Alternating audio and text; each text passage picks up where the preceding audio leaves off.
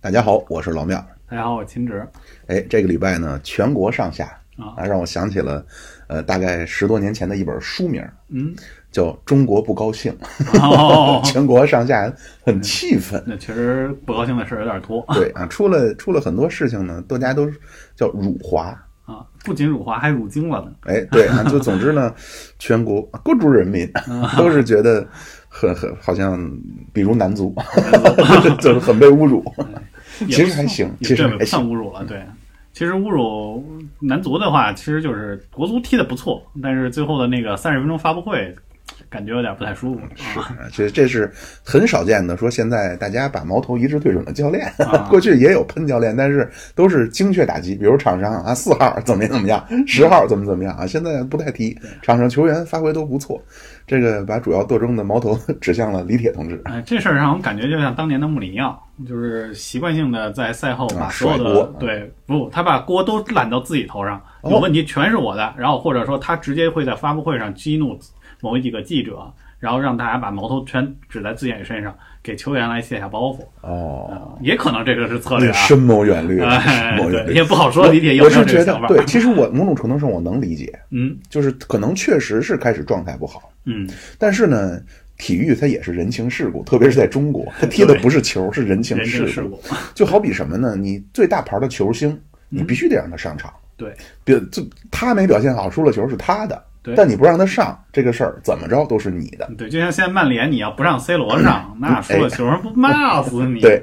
啊，那你比如说你这个科比布莱恩特，啊对吧？手感不好，百分之二十命中率，那也得让上，哎，最后还能绝杀，是不是？也不好说。费舍尔、阿泰斯特、立大功对对对啊，不是啊，不是科黑啊，当然是科黑，但是这期咱们不是说足球，不是说体育啊，嗯，有这么几个事儿，最近是，呃，一个是那个叫迪奥。迪奥，迪奥辱华。拍了个非常丑丑陋的照片啊，嗯，对。那秦志给我们回顾一下，啊，嗨，就嗨，我都没脸说，为什么呢？哎，这太丑了。就是迪奥啊，是在上海开了一个这个叫“迪奥与艺术”的这么一个展，然后其中有一个一组照片，这其中一个照片是被号称说丑化亚裔女性，然后这张照片的这个上面的图上的这个女性啊，眼神怪异，脸色暗沉，然后还有一个厚重的这种妆，再加上他还有那种清朝的这种护甲，然后护甲就是这个手指上的这种指甲，这种长指甲这种，就是以前那个经常看见那个清宫戏里头慈禧啊，带一个小拇指带一个大长指甲这种，对。这个这个事儿啊，就是在网上也引起了一个轩然大波嘛，然后最后这个迪奥也是在多个社交平台就删了这个照片儿啊，没没道歉吗？呃，好像最近还没有完全没，就是没有完全的发生吧，嗯好像只是先删了照片，而且迪奥这个事儿也不是第一次了，你知道吧？哦，还真不知道。一九年的时候有一个迪奥大秀，当时大秀上就有这么一个模特儿，其实那个模特儿就就是走台的时候就有已经引起了就是后来观看的一些网友的一些不满了，说这个模特儿啊出来的时候一头长发，然后还穿着一身特别奇怪的龙袍，啊，戴着长长的那种护甲，就是五个手指都有护甲，而且双手是被那种枷锁绑住了，然后被嘴上被贴上了红色的这种绷带，特别像一个就是那种清朝的那种僵尸的那样子，嗯而且背景音乐还是京剧，就哎就我们就不知道他们的审美到底在哪儿了。对，嗯反正这个这个确实是那个太丑了，这有什么说什对么啊？而且这个事儿吧，就是 就特别的，就我们不太好解释啊。就是拍这张照片，就是我们说就是这次的啊这张照片的这个摄影师，嗯陈曼，嗯，是一个中国摄影师，而且说是是近近一段时间是这种享誉中外的这么一个摄影师，口碑极，就是在艺术造诣上号称口碑极好嘛。他说被《纽约时报》被评为说中国视觉改革先锋，嗯啊，是号称中国现在最贵的摄影师。他现在那好多作品啊，都在这个国际博物那个博物馆去做展览，嗯，好多这个国际大师都去收藏他的这个作品，而且坊间有流传过一句话，叫做“没被陈曼拍过的都不叫顶流”，嗯啊，就是说不论是就现在就是不论是名人啊，还是那些国际大牌儿，都纷纷的去找他，然后找他去给他拍一些照片。我就不得不感慨，就不光是这个陈曼，嗯。就是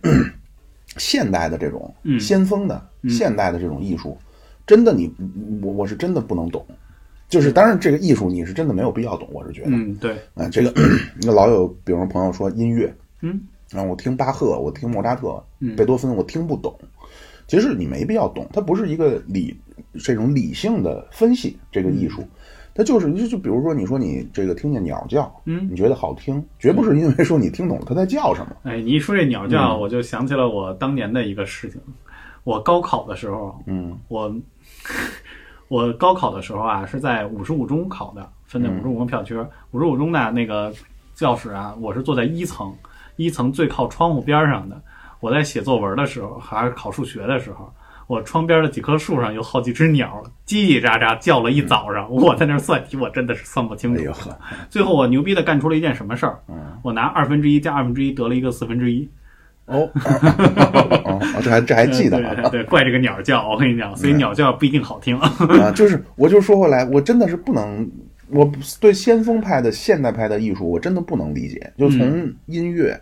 呃，到美术，嗯这种，我我我不知道这这个东西它有什么可以让人带来愉悦的呢？嗯而且我真的是不是特别喜欢现在有一种想法，就好像这个艺术呢不给人带来思考就不行。嗯这就是你不能说看完愉悦就完，或者说，呃，这个艺术呢，当然这种生理层面的这种愉悦确实是不需要文化的沉淀的。嗯你但是呢，你比如说，你说你看了唐诗啊，看了什么？它其实我不认为说你看了唐诗或者你听了莫扎特是让你去哎更深层次理解宇宙了，嗯去思考政治了，嗯去关怀什么世界了，不是，就单纯的是比如诗歌就是文字的魅力。嗯，这不就是郭德纲的人说的吗？说你来我这儿听一个小时的相声，我不能教你怎么做人，我就让你开心。呃，但是又不是又是不太一样，就是你的这个给你达到愉悦感的这个层次是不一样的。嗯你比如说咱们去看毛片儿，啊，你谁都会达到愉悦感。嗯但是呢，你给他听莫扎特，或者咱们去看唐诗宋词，可能这个就需要一定的门槛了。但是现在这个先锋啊，现代派的艺术呢，我不知道是门槛过高，还是它走向另一个极端，我不能真的不能欣不能欣赏。你像迪奥的这个女子，还有之前那个呃，这叫什么呀？杜嘉班杜嘉班纳就是啊类似这种。嗯。就是如果从一个纯艺术的角度来说，咱们不去讨论它是不是辱华了，嗯。从纯艺术角度来说，我觉得它不会给人带来任何愉悦。嗯。我我倒是觉得，为什么说它辱华辱华，就可能是会迎合了一部分人内心中对于所谓古老东方的这么一种暗合，对，就是叫刻板偏见。就感觉他们在屈服于，就是现在中国的有一些艺术家呀，就想走出国门的话，他就是要屈服于西方的这种话语体系，然后甚至有一些被洗脑的这种所谓的西方的高标准的这种高级的艺术，然后基于他们的这种这种就是他们的这个艺术审美下，然后去迎合西方人的口味去做一些自我丑化的事情，是这种感觉，对吧？嗯而且不光是西方，这是说我多说两句啊，我不光是说迎合西方人，嗯其实大众也是非常的。你比如说，我看到了一个莫言说嗯啊，说文学必须是批判的，必须是嗯揭露黑暗的。然后底下一片叫好，当然，呃，这个我我相信可能代表性也没有那么大了哈。总之，嗯留言是一片叫好。哎，我就不明白了，飞流直下三千尺，疑是银河落九天，嗯或者什么呃呃锦瑟无端五十年，这它有什么批判性啊？为什么艺术要有批判性呢？嗯或或者你再说，你说莫扎特、巴赫他批判谁了？就他靠音乐批判什么了？嗯我真的不是很能理解为什么这些东西要有批判性。咱们就即便说像是这种拍照艺术，或者说现在咱们对东方人的这种，呃，迎合西方的所谓刻板偏见的这种，嗯啊、其实你说他并没有去批判什么。咱们如果站在一个西方市场的角度来说，他没有批判，他只是唤起大家的共鸣。嗯，因为在他们看来呢，东方就是应该是这么一种啊奇奇怪怪的、神神秘秘的、鬼鬼祟祟的，就是这么一种感觉啊。所以，所以我我就多多关于莫言说那个，可能是因为他的名头在这儿，或者说他的这种讲话呢，让很多底层的小人物觉得哇，果然是必须得怎么这那。包括韩寒为什么会火，嗯他是站在了，包括郭德纲也是，把自己打造成了一个呃强权的对立面。对，我是人民的化身，人民的代言人。嗯啊，然后其实实际上真正有用，他说什么了呢？嗯而且他一点不弱势，不管是韩寒啊、郭德纲啊，他们可一点不弱势。嗯啊，我觉得咱们还是要清醒一点啊，不要被好像一山虎一下成了弱势的咱们同路人了，就是好像我支持他，不是。啊，莫言的那我那句话我真的不能支持。为什么艺术要批判呢？嗯，那好，那么说回来，陈曼这个事儿、对不起，有点亢奋。对，我们我们说回陈曼这个事儿，就是后来还有人在网上去怼大家，就是说说我们不懂艺术，然后这个就是艺术，你们不懂，说我们现在做出来这些东西我们看不懂。但是就是后来就好多网友就翻出来陈曼以前的作品，你会发现说他给这个外国人啊，或者这个就一些明星拍照的时候，整个这个画风啊都是比较正常的。比方说他之前给李冰冰拍了一组经典的小红帽系列，被号称说是陈曼最出圈的一作品之一。这人男的女的呀？陈曼女的哦，一个女摄影师，就是给范李冰冰那拍的那个那组照片，其实相当的相当唯美哎，相当唯美。然后后来他也给蕾哈娜拍过一个东方风格的一个大片儿，也被盛赞为是东西方完美的，哎东西方美学美 学碰撞，对吧？但是你再看陈曼给，尤其是给中国的一些普通人、普通女性去拍的照片儿，那个画风就阴森恐怖的，各种封建的这种时代的一种产物就就冒出来了。在他的那些拍的那些照片里头，你可以找一些他之前的照片，就是那些长长的护甲啦、老式的烟袋呀，都都都会在照片里去呈现。然后基本上和现在这张照片的形式特别相似，你隔着图就能闻到一股腐朽的这种 落后的这种味道。而且陈曼其实这个事儿，也就是他有一些小想法，我觉得啊，其实咱们可能不知道，就是之前他在一一年的时候，曾经拍了一组照片，叫《少先队员》系列哦，啊。这组照片，就如果你去现在大家可能到网上去翻一翻的话，就要《少先队员与什么什么您》，现在点击屏幕的这个啊。链接，就能看得到，就是你可以看到明显的，就是少先队员，其实在咱们心目中就是那种戴着红领，穿着红领，那个戴着红领巾，嗯。穿着那种那叫什么以前吊带裙，就是那种啊，校服，校服裙，对吧？然后戴着红领巾、白衬衫，然后举着手，大风车、七色光啊，对这种大概这样的啊形象。对，但是你看这个陈曼拍的这种照片，他也叫少先队员，但是他这种照片里，你能感受到浓烈的一种政治色彩，而且还有一些色情的味道。对哦。其中比如说有一有一幅照片叫《少先队员与嫦娥一号》，你你会看到就是这个这上面的这个形象啊，这个女孩儿眯眯着眼，这就是典型的欧美对这个亚亚亚裔人的这种这种那个常规认知，就是眯眯着眼儿、小眼睛、掉眼儿，透穿着透视装，哎，校服上身是透视的，透视装基本上就是裸半裸露的。嗯，然后你看看到那个嫦娥一号是从裙底飞出来的哦，啊，就是就是他们觉得这个里头有很多的就这种政政治政治隐喻啊或者什么的，就感觉陈曼这个人其实并没有我们看说起来的那么简单。所以说他今天这次和迪奥出现这样的事情，我觉得也哦，对，这这是臭味相投。对有这种，所以所以说要打就就全打倒。待会儿咱们再继续深入揭发啊。就是那我其实我觉得老是不太明白啊，就是那咱们为什么不能去培养一些，呃，当然是背后实际上是官方的，但是明面上肯定不能讲是官方的嘛。嗯你也去丑化丑化西方人，嗯，或者叫咱们不能叫丑化了，就是以刻板的偏见去拍一拍西方人。有有这种没有拍的？网上有好多，我跟你讲，知乎上有大量的辱法的内容，法国、哦哦哦辱法的，就是，当然这可能我觉得可能是以中国人聊的特别多，可能就是更多的就是说法国人当年在二战期间、哦那个这些有些不作为啊，嗯或者一些事情以法。就是你别看，就是说当年现在说意大利人在打仗的时候多不靠谱的时候，他反而说意大利的不多，反而说法国的特别多。我记得网上有一张图片，当时是这么写的，就是这么写的，说是几大几那个联合国五常国家在二战期间的抗战时间，比如说到了中国，一九三七年到一九四五年，然后美国是四一年到四五年，对，到了，然后到底下有英国呀，有苏联呀这些时间，到了法国。十七点三十七 到十九点四十五，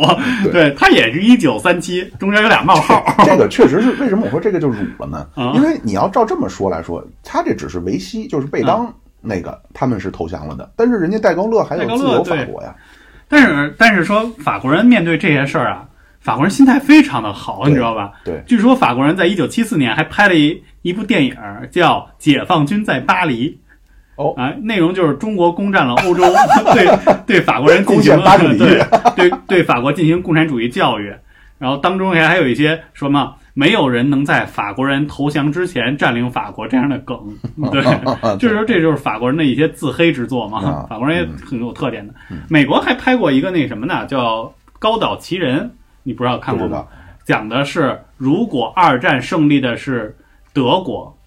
德国和日本，对，嗯然后整个片子里头，就比如说像他们拍的像夏威夷啊，然后都是那个日本人占领的嗯，然后整个欧洲都是德国人占领的，然后对吧？然后有这些，然后他们是这些美国人啊，或者说包括有中国人啊，怎么在这种强权统治下如何去做一些反抗或者这样的事情，还比较比较有意思，大家可以找找网上找找这个。这是本书吗？我忘了，但是这个电那个这个是个剧，确实挺挺有意思的。嗯啊，就是有区别啊，就是他们呃是能够勇于有这种勇于自自嘲的但是咱们这边就是怎么封杀他，对吧？我但这不让上映，但都是近几近几年啊，这种辱华的案例确实有点多，嗯对吧？我们可以看一看，就比如说，就很多大牌，国际大牌啊，基本上都有这样的。你说他是辱华吗？你还是说，你说他是辱华吗？你说他是忘了，还是他他是故意的，还是他不知道？这你也不好说。比如说雅诗兰黛之前就干过，说他在各国官网的一些做的一些标注都不一样，比如说类似于那个中国特供的那种，在中国的官网上你会看到，就是说像香港、像台湾这些都是属于中国的，但是你切换到法国官网或者或者说其他的一些官网地方的官网的时候，你会看到香港、台湾、中国它是并列的。嗯。啊。嗯。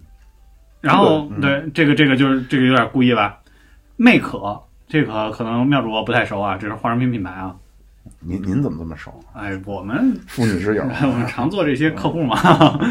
对，说他在一九一九年的时候，三月八号的时候，他向全美用户发放了一个宣传海报。这个海报里，在中国地图这有一个中国地图，但是上面包括那个南沙群岛，包括台湾都没有。嗯啊兰蔻，兰蔻是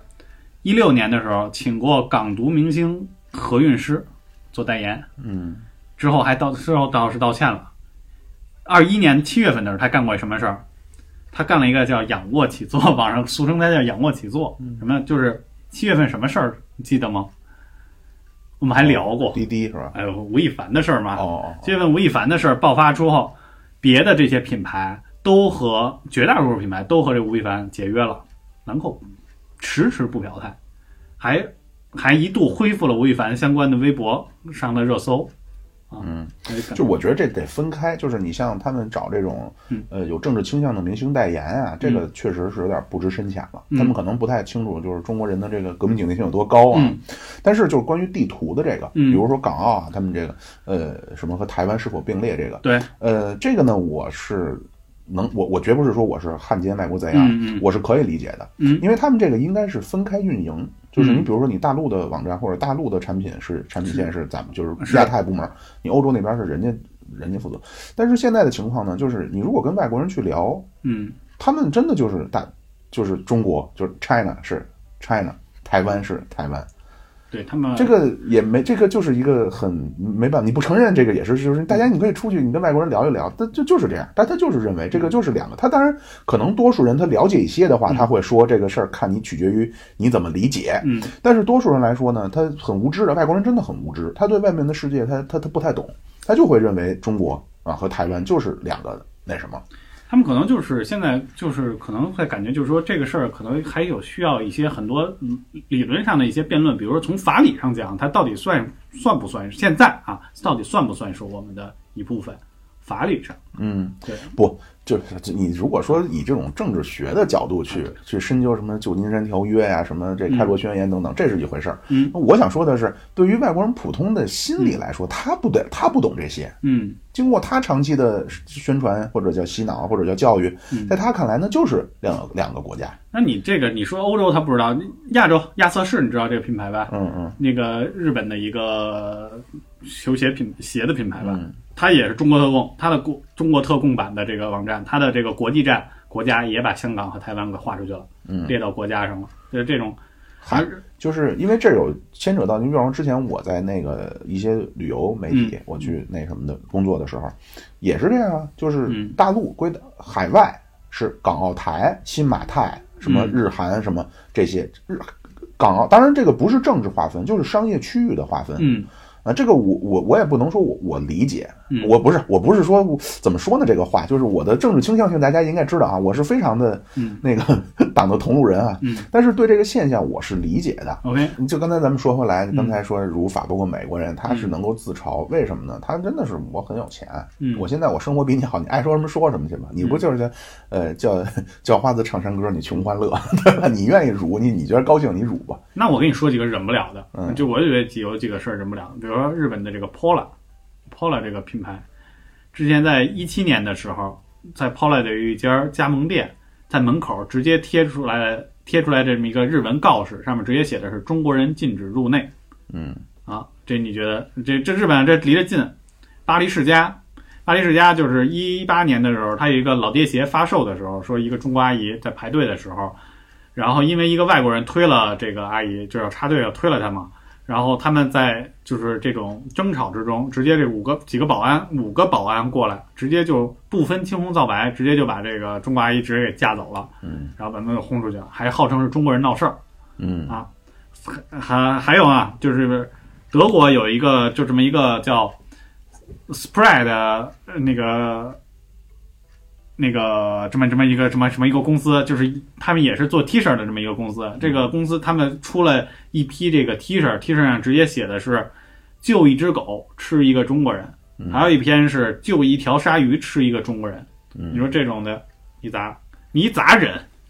我知道，我也生气。我不是说我，哎呀，我终于看到中国人倒霉，我好高兴。那不是我，嗯，就是咱们中国人是有这种人的，啊就是逆向民族主义。我就看不得中国人好，外国人骂中国人越骂我越开心。嗯咱们是有这种人的，我不是我。但是那你说我也不开心，那能怎么办呢？嗯，就是咱就说抵制这个事儿，就上汽，嗯就就不是又又又是一一桩这个辱华的事儿，就上汽这个说不让上映了，就抵制你了。包括这种牌儿，那个呃杜嘉班纳对吧？抵制你了。杜加班纳这个挺挺挺挺恶心的啊，这事儿，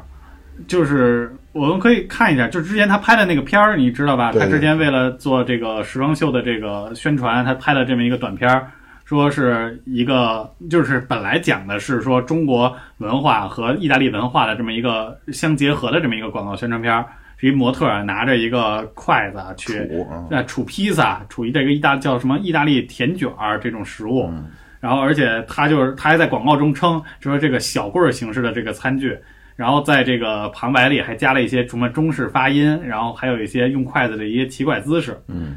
这个就是咱们看到的。具有一个新加坡媒体啊，去就是他说这个广告其实还有一些隐晦的含义呢，就是说在这个哎，对，意大利这个说这模特面对这个意大利甜卷儿的时候，他就说他的台词是这样。说终于有一个尺寸不那么让人手足无措的食物了，因为之前我们吃的是面条嘛，啊，对吧？对，然后他说对你们来说还是太大了嘛？哎，对，他就说这个话，而且说据说在西方语境下，说西意大利甜卷儿这个东西其实就是隐隐喻的是中国男性的这个不是中国啊，就是隐喻的就是男性的这个隐私部位啊，这个事儿。哦但是这个事儿我觉得发酵的还很快嘛，就是发酵的很快，就是他在这个就是中国直接一致抵制他嘛，嗯，然后杜嘉班纳肯定很快就在这个国内的这个平台上删了他这个视频，但问题是他在国外这些视频他就不删，嗯对吧？所以自此之后，这个品牌形象也算是一落千丈嘛。但是还好的是，不仅国内不待见他，好像国外也有点不太待见他。所以这两年杜嘉班纳的整个的这个销售额啊，确实是跌的还挺厉害的。嗯，说近期，不过近期还有个事儿嘛，说近期说杜嘉班纳打算这个重金高调回归，然后他又想办一个大秀，说他在意大利啊就办了一个户外的这么一个时装秀，是也请了很多的这种国外的一个名人去参加。这个大秀啊，开始的还挺顺利的，就是开场的时候，有些明星那模特已经开始走起来了，开场还挺顺利的。突然间啊，说狂风大作，大雨卷着乌云，还卷着冰雹就砸了下来。狂风卷起着乌云，海燕呐，啊，还说伴随着电闪雷鸣，还有这个这种音乐啊，大家就开始四散奔逃。哎呦，说一场大秀就变成鸡飞狗刮刮风减半，下雨全完。对，就是感觉就是对于杜嘉班纳就像天降正义一般。嗯，就说当时他们他们拍的那个视频，就看那个说杜嘉班纳的这个这个创始人叫什么加巴纳，这个人就是面如死灰啊。嗯，对。嗯。但是而且就是这两年看他明显的就是下滑趋势特别明显。我前一阵儿正好去的这个 SKP，就是北京比较比较大的这个华联，嗯比较大的有卖奢侈品的那么个地儿啊。就是 SKP 啊，就是是北京号应该说是最最厉害的这个卖这个商场卖的奢侈品，基本上就是全世界的大牌都有。但是啊，SKP 是华联集团的。你比如说买完了之后开的小票上面写着华联集团，你以为是华联超市买的东西呢？对，说这 SKP 前两周店庆，店庆的时候它有很大力度的这个优惠活动，比如说十倍积分儿，然后或者说是满万返千、满千返百这样的一呃这么样的一些活动，就是就是说白了就是你买一万块钱东西，最后加积分儿加什么的能返回来几千块钱的东西，然后你可以直接去买东西。嗯所以每到 SKP 店庆的时候，基本上那那个商场基本上乌泱乌泱全是人，嗯路口全堵死了。但是那次我那上周六吧，我去了一趟，杜嘉班纳的店还在，就在门口，其实比较黄金的位置。你看里面啊，不论是什么 LV 啊，还是什么卡地亚啊，都是挤满了人。杜嘉班纳里头没人，只有两个店员在门口。没有，哎，就是还行，咱们在这件事情上，大家还是坚持持了一致。坚持住了啊，坚持住了。就是我我我我感觉这外国人是一什么心态呢？就是其实多数人啊，嗯，他真的是很希望能够人人平等的。嗯。我不希望戴着有色眼眼镜的去看全世界的有就是呃亚非拉人民。嗯。但是呢，就是首先骨子里，我我我是这么认为啊，嗯。就是我我我我第一，我真的认为外国人多数真的是非常好、非常朴实的，嗯。他也非常的愿意去以平等的眼光去看待全全全世界嗯，各族各族人民。各族人民。对，但是问题是，他骨子里边真的是有一种，咱们管这个叫傲慢，嗯那其实就是人家从近代以来的这种成就。呃，带来的就是，而且人呢，他可能自己并不会意识到叫什么种族主义啊等等，嗯他这种可能就是觉得，就是这种自豪感，就和咱们中国人可能在谈到咱们古代的时候，这种自豪感是油然而生的。嗯那么最近几年呢，就是中国又抖起来了，就这么有钱，你全世界你去卖货去，对吧？你在就是出去去旅游啊，嗯。你都会发现你就是爷爷。嗯，导导购全部是得会中文的，你不管你去哪儿都能找到会中文的导购，然后甚至有些呢地方还都是有中文的这种标语，这不是叫标语啊，就这种什么牌子，对。啊，这这，所以所以可能会让心里不太平衡，这些东西又会产生一些发酵，就是这个杜嘉班纳这个事儿。嗯。当中，除了他拍了这么三个很诡异的片儿，嗯而且呢，他是在后台上，真是说了很多对中国人很大不敬的这个言论。嗯说实话，你想想，咱们对他们没有犯下过，咱们没有说冲到说米兰去给你把圣西罗火烧圣西罗 或者怎么样。火烧圣西罗也没有什么意义，你火发的是罗火烧罗马斗兽场，你倒是还有点儿。就是咱们其实你想一想，没有什么阶级仇恨，咱们跟意大利人、或者说跟什么。呃，跟美国人当然朝鲜战争了，就是你跟意大利有什么呢？没有什么，他们意大利？其实有千丝万缕的联系，你知道吗？哦，哎，你是据说啊，当年面条一分为二，传到了两个国家。哦，面条是从哪儿传出来的？面条是阿拉伯人传出来的。这个面条从阿拉伯传出来之后，传到了两个国家，一边传到了中国，一边就传到了意大利。哎呦，我们对在意大利就成为了意大利的这个，就哦最后演变成了它这种卷心面，在我们这儿成为了长面条。哦，耶，是这样。我们有一衣带水的这个面条的联系。对，但是但是咱们在历史上没有伤害过意大利人民的民族感情，嗯对吧？咱们没有说入侵过意大利，让意大利去割地赔款，咱们就是没少嘲笑人意大利人。不是。但是那嘲笑是最近几年的事儿，嗯而且咱们这嘲笑是没有国际话语，没有，咱们现在中国是真的是没有什么国际话语权的。你在政治上很强势，嗯但是你比如说，呃，国际上的这些什么名导啊、名艺术家呀，嗯著名的这种，咱们中国当然体育有很多的这种很棒的运动员，很伟大的运动员，嗯但是问题是项项目又很小众。对，为什么说咱们前天提到男足，对吧？你如果说中国现在这这个梅西、C 罗一个人是中国人，那你看看他的这个在全世界的号召力完全就不一样。咱们有没有这种民间话语权？我们有球王，我们有西班牙球，啊，不对，加泰，加泰罗尼亚球王，这 加泰现在真是毫无疑问啊的加泰真有这么一个真球王了。对啊，但是但是还是没有这种话语权的。嗯那么刚才我想说什么来的呢？就是就是他在这么一种，他是这么一种心态，嗯就是可能。呃，你你问他说有没有这种傲慢呢？但是“傲慢”这个词儿一听有点儿，我觉得有点误导。嗯就他是骨子里是有民族自豪感的。嗯嗯，但是最近几年呢，中国又发展的很快，所以有些人他心里又不太平衡。嗯以及呢，在历史上呢，他长期以来就是对中国这个，我我我我不我不想管这个叫偏见或者叫辱华，嗯多数情况它真的就叫刻板偏见，嗯就是 stereotype，就是长久以来我这么我就是这么认识的这个中国。然后很多国内的很多人也很讨厌，你像这个陈曼这种，啊嗯真的是很讨厌。他不去宣传咱们伟大新中国建设的成就，反而每天是啊，既然你喜欢这个，我就给你怼点儿。就媚欧，那就是这种啊，媚媚就是媚啊，这个很准确，我觉得就是媚。包括最近还有一个很辱华的事，就是上汽。嗯其实上汽这个电影，我说实话，当然我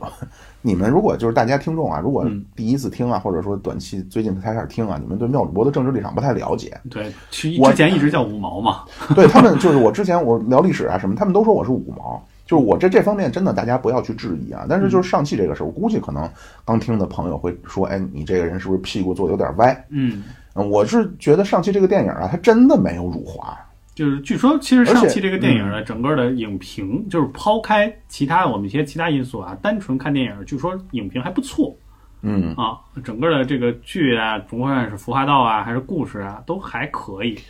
啊。嗯，故事它有些硬伤吧，但是不太，我觉得总体来说还是可以的。嗯而且他不光没辱华，嗯他是很想媚华的，嗯但他不会，嗯，就是他真的他不了解中国人。这个你当然你也可以说你高高在上的官老爷，你不会说深入民众去了解一下中国人怎么，你可以这么说。但是我是觉得从主观上，他特别想讨好中国观众，那为什么你讨好不好？角你主角为什么还选了这么两个人？一个男主角，一个女主角，这两个人我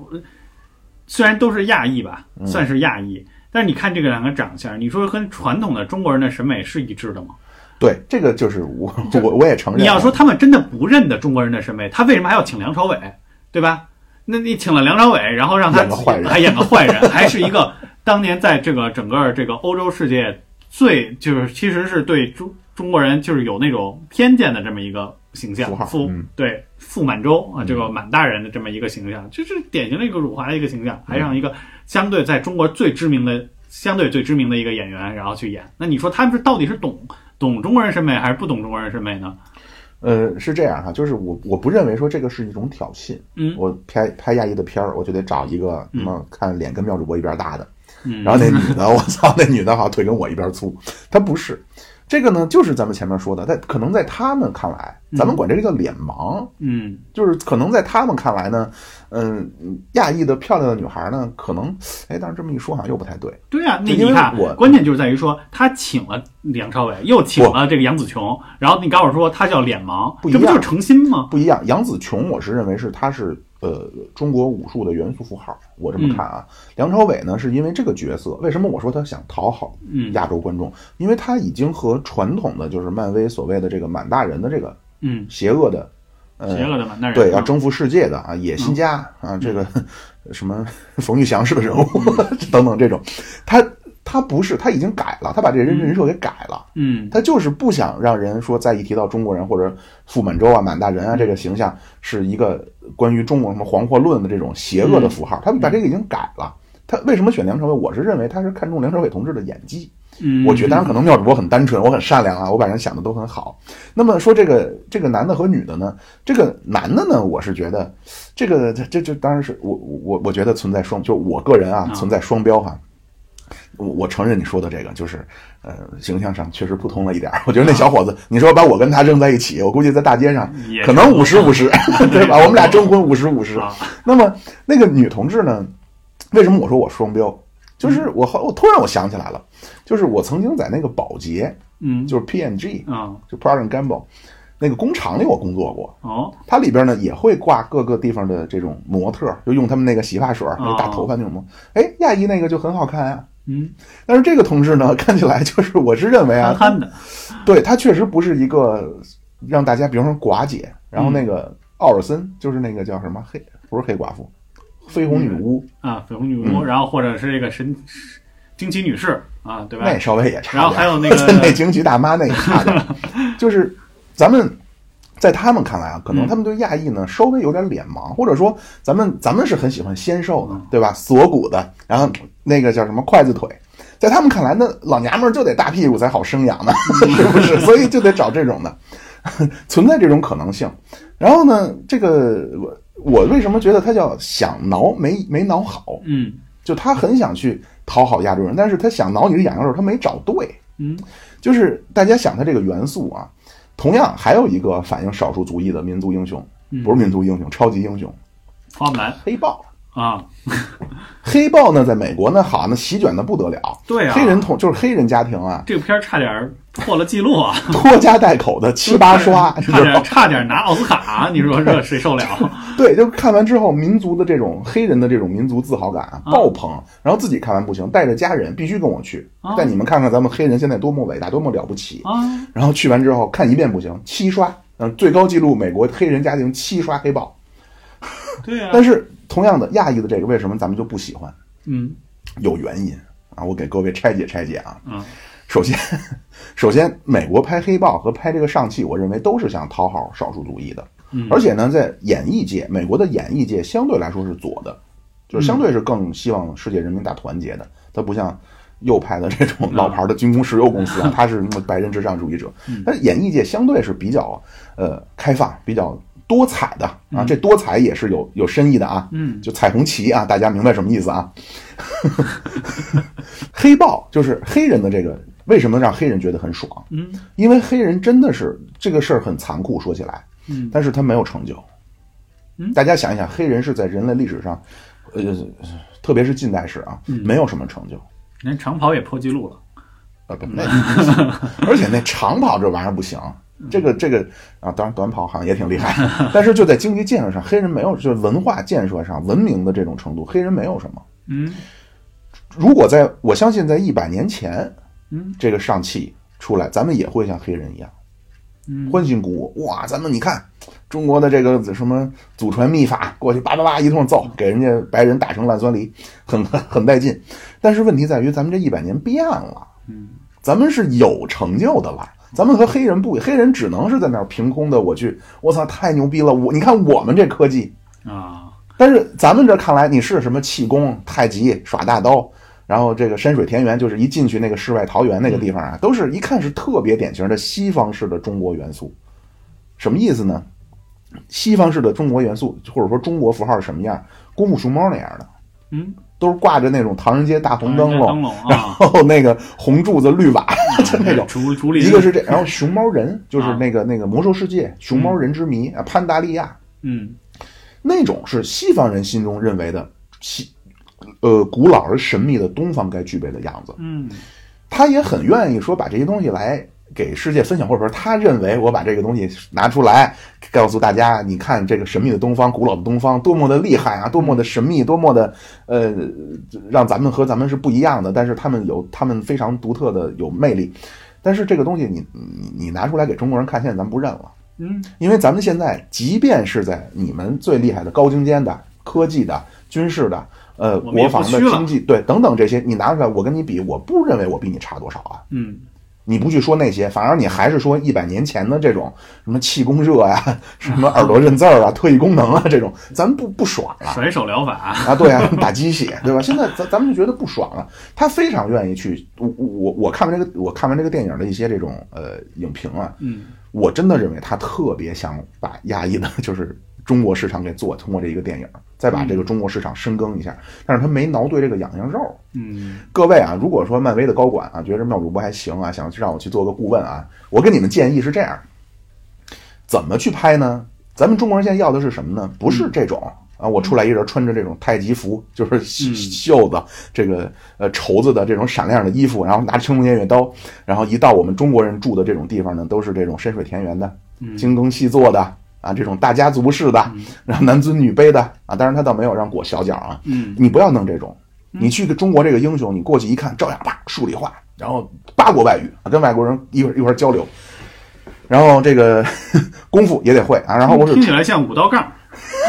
差不多，传传统武术，然后呃传统相声，对吧古典钢琴，就是你得什么都能来。你现代的东西一点不虚西方。嗯。然后呢，在这过故故事故事的情节当中呢，会有一个桥段，就是他这英雄啊要有成长，嗯。你得你得让他产生一个想法，就是我这样，我跟我祖先是不是就脱离了呢？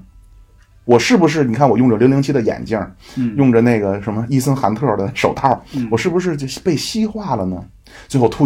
突然出现某个情节，让这个亚裔的英雄了解到，哇，原来我的这一身的本领，我这所有的这种伟大的认识，都是基于我们祖先的文明。嗯我们祖先的文明好可怕，是这样这种东西，就是祖先的东西又厉害，同时我在现代的东西我不虚拟，嗯这样我觉得才能够让中国人觉得很好。你如果说就光拿出来一个拿出来一帮人练气功，然后是神龙什么山海经小动物，咱不行，咱就觉得你辱华。其实他没辱华，但是咱就老觉得你还是你是不是还在用一百年前老眼光看待我？就是我们感觉就是，比如说像帕帕，比如说这种群像的这种有这种片子的时候，有中国人在，有欧洲人在，就是说有美国人在的时候，他想如何去区分开中国人的特点的时候，那他找中国人特点的时候，就就一定是功夫。嗯就特别典型的，你记得就是《环太平洋》这个这个片子的时候，最后最后当时就剩了四台机器，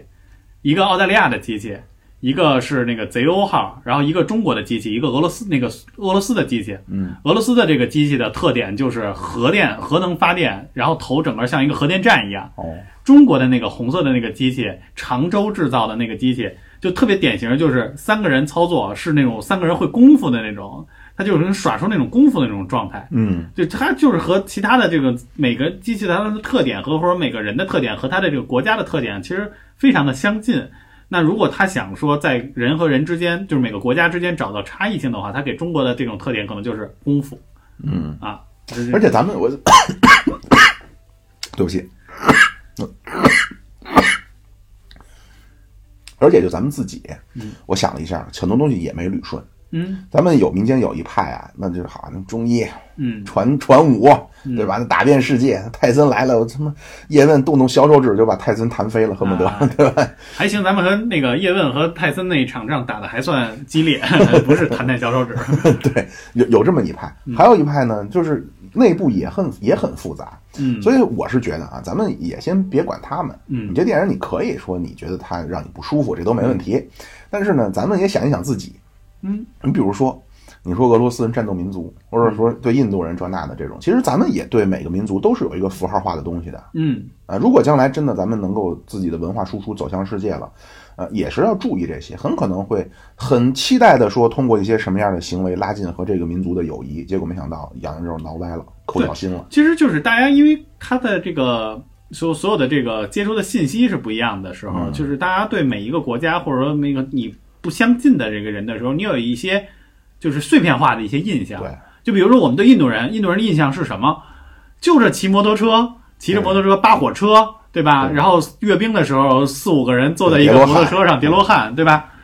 我们当年有一个朋友，就是有一个朋友在公司，然后广公司，他们广公司之间会在，就是各国他们有分部嘛，然后公司和公司之间会有人员的一个交流，比如说你去参加了这个交流，你去选到了去美国，你就然后你住在美国人一个人家里头，然后去美国的公司可能去待这么一个月的时间，然后美国的人可能去荷兰，荷兰的人去哪儿哪儿，然后其中我们这边有一个朋友是一个印度人，然后来到了这个中国，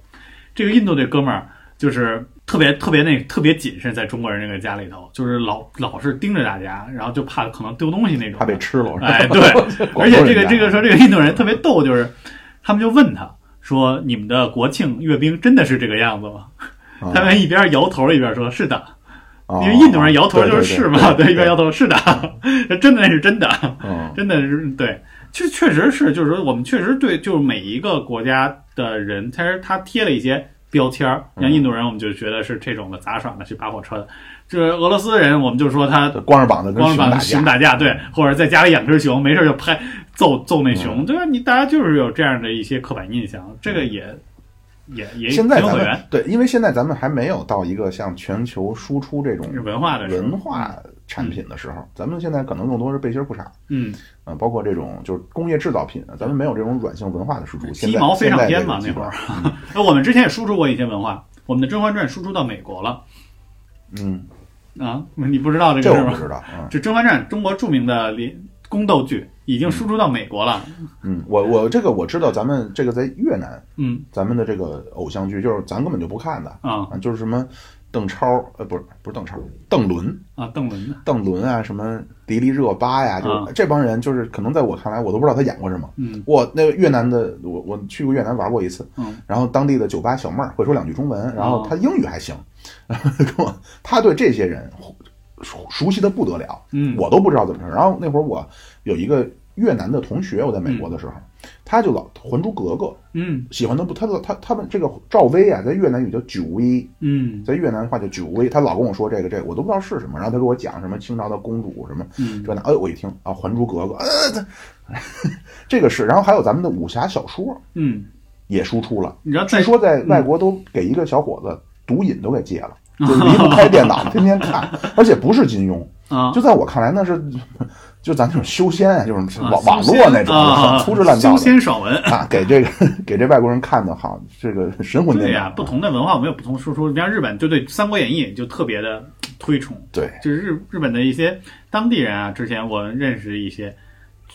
了解《三国演义》，特别喜欢、嗯啊，对吧？也但是也算输出了。但是但是问题在于，咱们的这些东西是没有西方元素，或者说没有人家国家的元素符号的。嗯，你如果说你真想打造一个像漫威这种东西，嗯你比如咱们煎煎饼侠什么煎饼侠 火烧侠，然后里边出了美国的英，你怎么去安排它？嗯你想去给他安排美国的这种英雄的成长，或者说美国可能相对他好一些，它嗯非常多元，他们也习惯了。你比如像俄罗斯，俄罗斯英雄，嗯，对吧？大熊侠或者印度英雄，你怎么去给他安排这个成长？可能会就这个事儿不是想象中那么简单的。你说给他捧的他武功高的，人家就喜欢了。这个你要不都这么说的话，也不得不说前一阵儿的是黑寡妇的电影。嗯黑寡妇这个电影里头，他们也在影射俄罗斯人，嗯好，像也并不是很友好。那这个他们肯定的，因为美国跟俄罗斯现在还是挺就是意识形态领域还是非常针锋相对，所以他肯定是要黑俄罗斯。嗯而且现在的美国电影，现在黑人不是坏蛋了。嗯，过去呢，坏蛋呢，大流氓都黑人，臭不要脸，杀人杀人如麻什么的。现在不能说黑人，现在墨西哥也不说了啊。现现在黑人都是警长，啊，现在要不然就是黑人就是这个女主，哎，比如说白雪公主。啊，白雪白雪公主是黑人吗？我我忘了，不是，这个美人鱼是黑人。这个可以啊。对啊，现现在就是你像最后幕后大 boss 基本上都是一个俄罗斯人。嗯你像我看那种就是个人就叫什么个人英雄英雄那种片儿啊，嗯，基努里维斯他们演的那种，就是一个人把一黑帮屠了的，那最后肯定的黑帮是俄罗斯的，嗯，啊，这个没没办法。但是将来这个咱们现在中国是因为没到那个阶段，如果将来说真到了说输出的时候，也是要很小心。就是你像咱们说那个迪奥啊，嗯杜嘉班纳，这个是一回事儿，嗯那个真的是他挑，我认为那叫挑衅。嗯，但是这个呢，上汽这个我觉得挺冤的。但是但是有一点啊，你会发现，就是中国人以前写东西啊，我们写的很多，甭管是小说啊或者什么的，我们不会去丑，很少去丑化这些外国人。就比如说，除非像当年的那个鱼盆是我们国家的，嗯，啊、这个里头有一些呃那个比较比较丑，你记得这个这个鱼盆的故事？嗯两个这个外国人去抢一个鱼盆儿，哦这，么一个事情。鱼盆是我们国家的，可能有一些就是老的听众可能稍微听过这个看过这个动画片啊，哦，就是可能丑化一些。其他的一些文章，那个书这个书里头，甭管是咱们比较著名的武侠小说啊或者什么的，其实都没有丑化这个外国人的这些事情。但是你看，就是上汽里头这个满大人这个傅满洲的这个形象，那是很早在这个。英国的这个小说里头，虚构小说里的，虚构的人物里头就已经在有相关辱华的一些形象。嗯这个这个是一个英国小说家写的这么一个虚构人物嘛，这个人叫罗默，他是一八七五年的时候，他写了一个叫《福尔摩斯遭遇满满洲博士》这么一个书里头，就出现了这样的一个人物。他当时写的就是说，号称这个是是世界上最邪恶的一个角色，嗯说是一个瘦高秃头、倒竖两条长眉，然后面目阴暗，穿着清朝这个清朝这个官服的这么一个邪恶博士，啊，说这个还说这个博士啊，博学多才，就像浮士德一样，集古今中外的文化所有科学于一身的这种一个形象。但是呢，他们就觉得说这个形象的描述就是叫什么黄祸的拟人形象。嗯对，他说创造这么一个傅满洲这个形象，说他是一个中国的皇室成员啊，说控制着一个叫四藩的这么一个中国恐怖组织，然后而且他这个恐怖组织的经费来源，你知道是从哪儿来的吗？十三行，哎，不是，是从事白奴贸易。哎呦，但是这个人坏呀，咱那会儿描述他怎么个坏？他是一个天才科学家嘛，他拥有说欧洲四四所著名大学的博士学位，厉害吧？但是却是传统的东方作恶手段，什么杀害女婴、强迫女人裹脚，对吧？实行千刀万剐这种酷刑，然后还有说他在义和团起义的时候说屠杀基督基督教的这个传教士，还以猫狗为美食，这就是当年他们赋予这个傅满洲的这么一个形象。那现在梁朝伟就演这么一个事儿，你说他他能好得了不是？他不是他这个形象人不改叫文武，啊，他不他不是傅满洲，他不是那个叫满大人，就是啊漫威当初是借鉴了这个傅满洲，创造了一个叫满大人。对，钢铁侠三不是还出来了，但是那个是假的，对，后来他们拍了个番外的东西，嗯是说那个哥们儿就是那个假的，就跟啊本拉登似的那个、啊那个演员，在监狱里被人家给当场质问了，说你为什么盗用我们老大的名号？嗯就是引出来是梁朝伟这个真正他是十环帮的主人，但是拍上汽的时候给改了，这个人不叫满大人，嗯。这人就叫文武，嗯，他和过去实际上已经一刀切划清界限了。就。是还是怕了，怕，呃，他他我我我我不认为是，嗯。嗯，当然也有可能了，就是出出于商业利益的考虑。但是我总是希望把人想的好一些。嗯。我是觉得多数人他还是希望能够去避免这种，呃，比较原始的、比较怎么说呢，这种符号化的这种、嗯这种处理方式啊。我我是这么认，我是认为他们是内心上就不太认同过去的这种，就是嗯傅满洲的这种对某一个民族有这么邪恶丑化形象的角色，嗯所以他是希望主动做一个切割。嗯啊，说实话，人家就这么弄，其实也也没什么嘛，这是我们历史上创作的人物啊。但是这个事儿其实就引起了引引到了一个这个观念的一个问题，就是为什么他们会创造这样一个人物？嗯就有人说，就是说这个是一个叫黄祸论嗯，啊，就是一个极端民族主义的这么一个理论。这个苗主播你大概知道吗？没事我知啊，没事儿，这不重要。嗯说这个黄祸论说最早是在什么一个俄罗斯的俄国啊，不是俄罗斯，俄国无政府主义者叫叫什么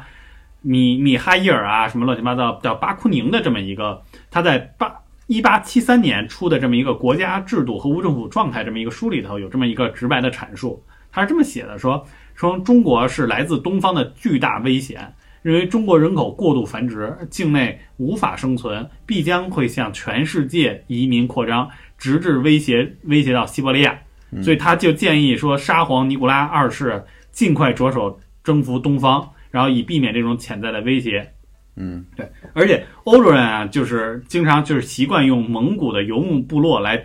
这个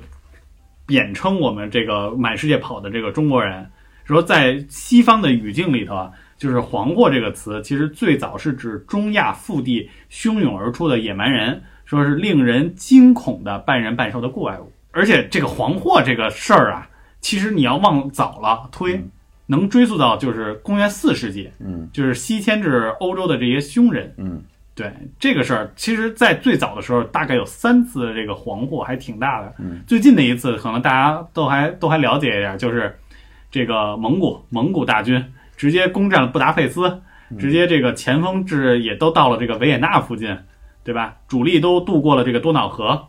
这种这个事儿。然后后来是因为这个窝阔台大汗去世了之后，所以说他们才那个撤军。就这是最最近的一些事儿。蒙古那个呢，就是非常夸张了。对，那个太夸张了，那直接打过去了。在那个阶段，就是不是，他是三次，一共是三次牺牲。第一次牺牲呢，本来是去打这个花剌子模，就是在中亚的就乌兹别克啊等等这些斯坦的这些地方对，这么一个回教的国家。嗯那个家伙呢，叫呃，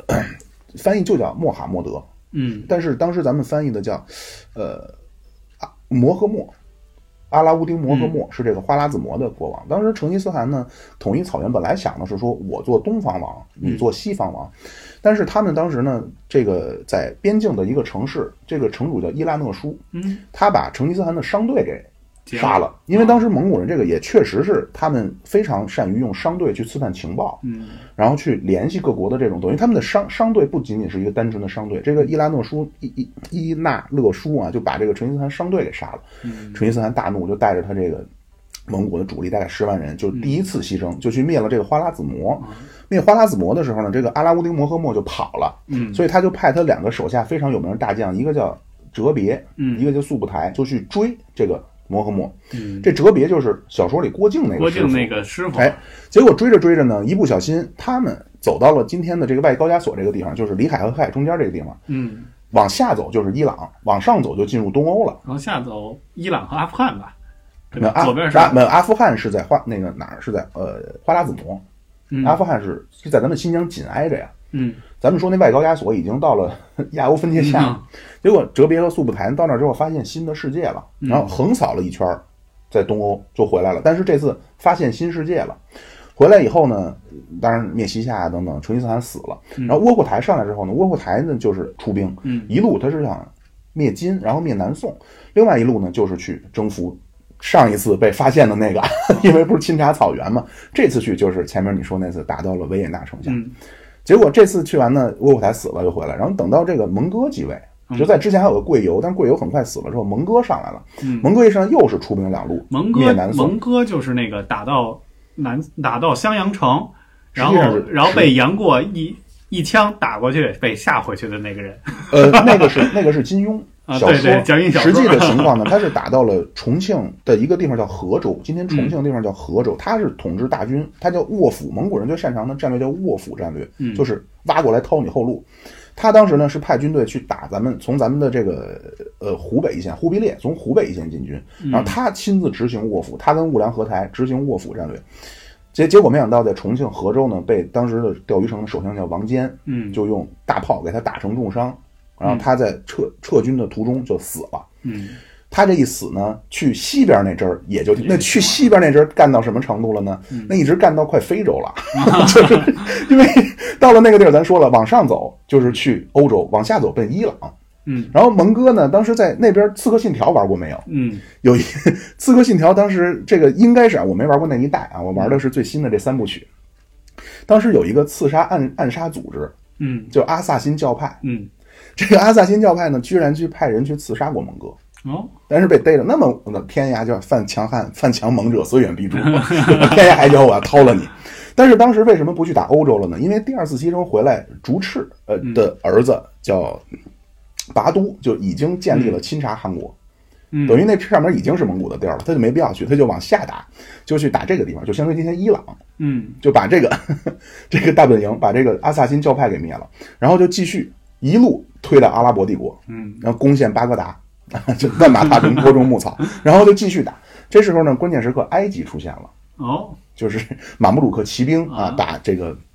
蒙古人给挡住了。这然后这会儿蒙哥死了，那边也就不再打了啊，所以确实是非常恐怖。在他们看来呢，东方就是一个神秘而原始而充满了一切可能的地方，他们也不知道。对东方的一切的记忆，就是来自一个那个马可波罗，对这个对就《东游记》嗯。啊，里边吹的反正也是天花乱坠啊。马可波罗据他那个说法，铺的砖嘛，哎金砖铺地嘛，对啊，他就是说他和那个那个那个忽必烈嗯。把把兄弟，对，实际上他那个，对他那个角色呢，就是有点像韦小宝，嗯。就是所有的很多男士他去帮忙去干啊，什么公主啊，这都跟他很好，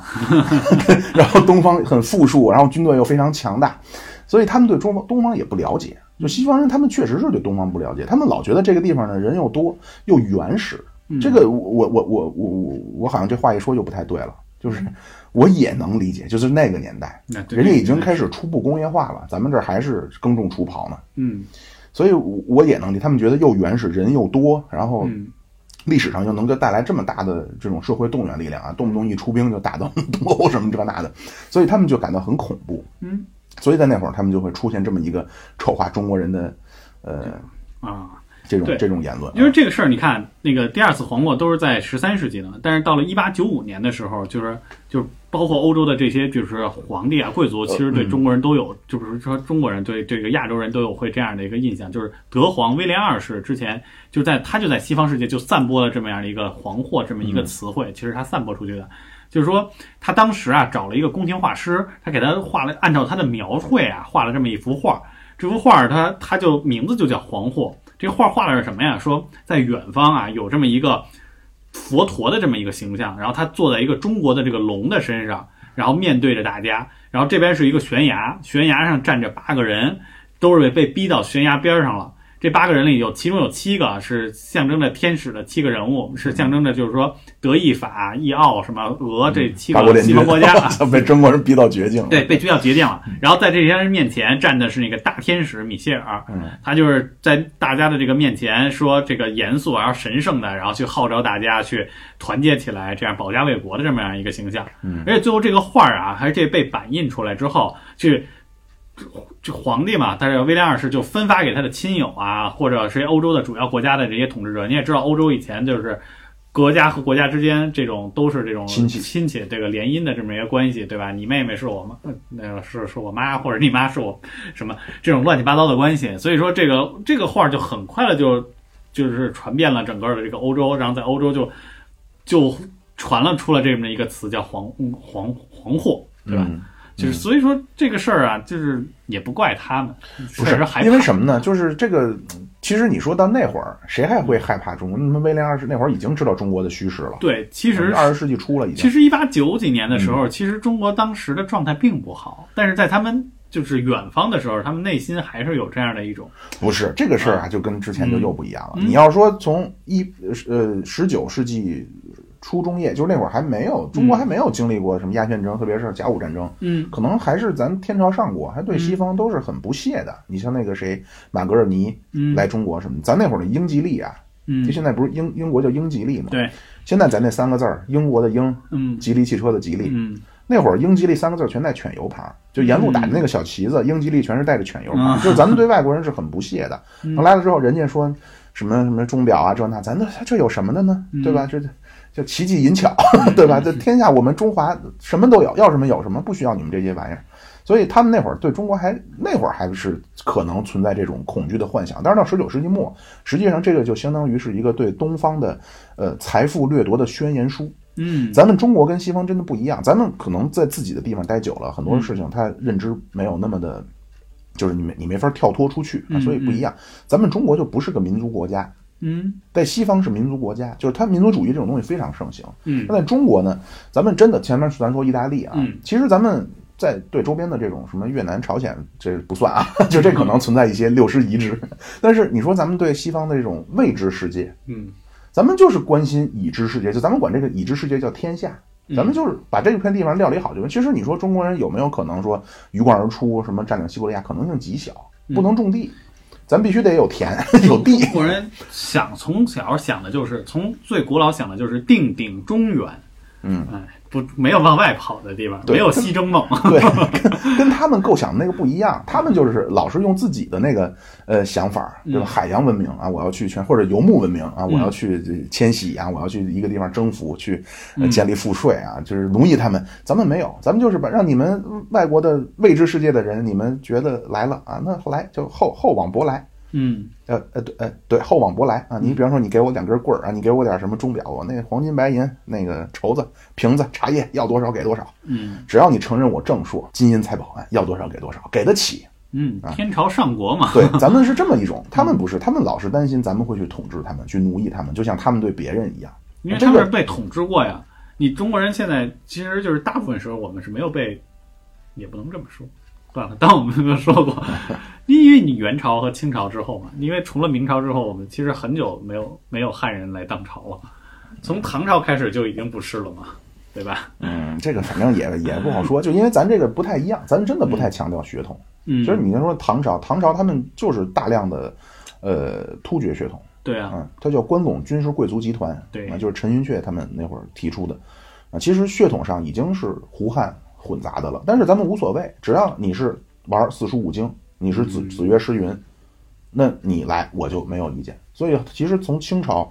呃，咱们一听呢，从这个什么家道，就是道光咸丰开始啊，嗯好像清朝已经很落后了。实际上从皇帝来说，到大概一半儿吧，也就嗯从那会儿开始，像曾国藩啊。啊，什么张之洞啊，这些人登上历史舞台，实际上主要还是靠了汉汉汉朝汉人啊，在进行国家的治理。对，嗯，但是咱们呢，就是没关系啊。西方人他真的不太不太理解。我觉得你如果攻击他呢是有道理的，就是他还是不愿意去放下高高的身段来具体了解一下中国人怎么想的。嗯他还是在用自己固有的这种想法来去去去去去去去思考中国啊，或者说希望能够用他的这个思维轨道来让中国人欢心，但是他做不到，你必须得了解中国人是你怎么去拍这个马屁才能开心。然后另外，你像那种挑衅的，嗯就是那种丑话的，弄个中国臭娘们儿，那我觉得那就就不对。然后另外还有一个我还想说的，就是关于这个抵制，嗯你不使这个，你没权抵制。嗯就在网上大量的那个，操他妈苹果都给人砸了啊！苹果不要用了，不用。您是您他妈一千块钱红米，嗯，你可不是你抵制吗？我是觉得你没使，你就没权利说抵制。但是最典型的那一阵儿，就是中国和日本之前就矛盾的比较严重的时候，在西安的街头上砸车的，砸日本车的，嗯而且还有人在那儿护车，然后把人自己人给嗯砸死了那种。嗯，这种事儿，我觉得真的是太可怕了。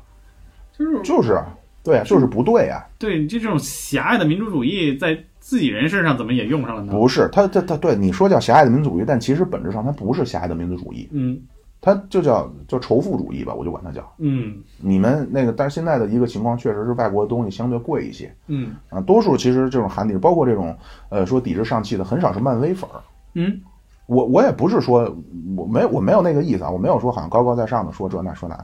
就是真正是谁可以抵制呢？长期看漫威的人，嗯我漫威的故事，他出个电影我特别想看的人，这样的人他说这个电影我不想看，嗯这是可以的。您平时都不去电影院，嗯你都这种漫威你是谁？漫就是那个谁，呃，这那叫什么？蝙蝠侠是漫威的吗？就类似这种人，你你说抵制没有用，因为你平时根本就不看。你说这话就是叫什么腰杆不硬，包括很多人就说什么出国这那的，你连本护照都没有，你没权利抨击出国的人。嗯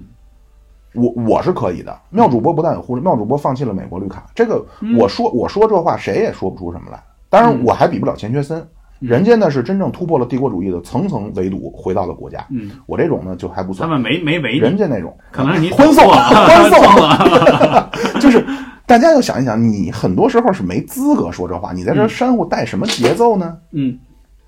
是吧？我我就想说的是这个，真正说没什么管了。嗯，真正说可以抵制这个电影的是这种漫威粉儿。嗯那么这个电影就算上来了，就是比方说中国引进了，你去电影院播，漫威粉儿不看不就完了吗？嗯如果他看了的话，要么是他的革命阶阶阶级警惕性比较淡漠，阶级感情很淡漠，要么就是他觉得没什么。嗯，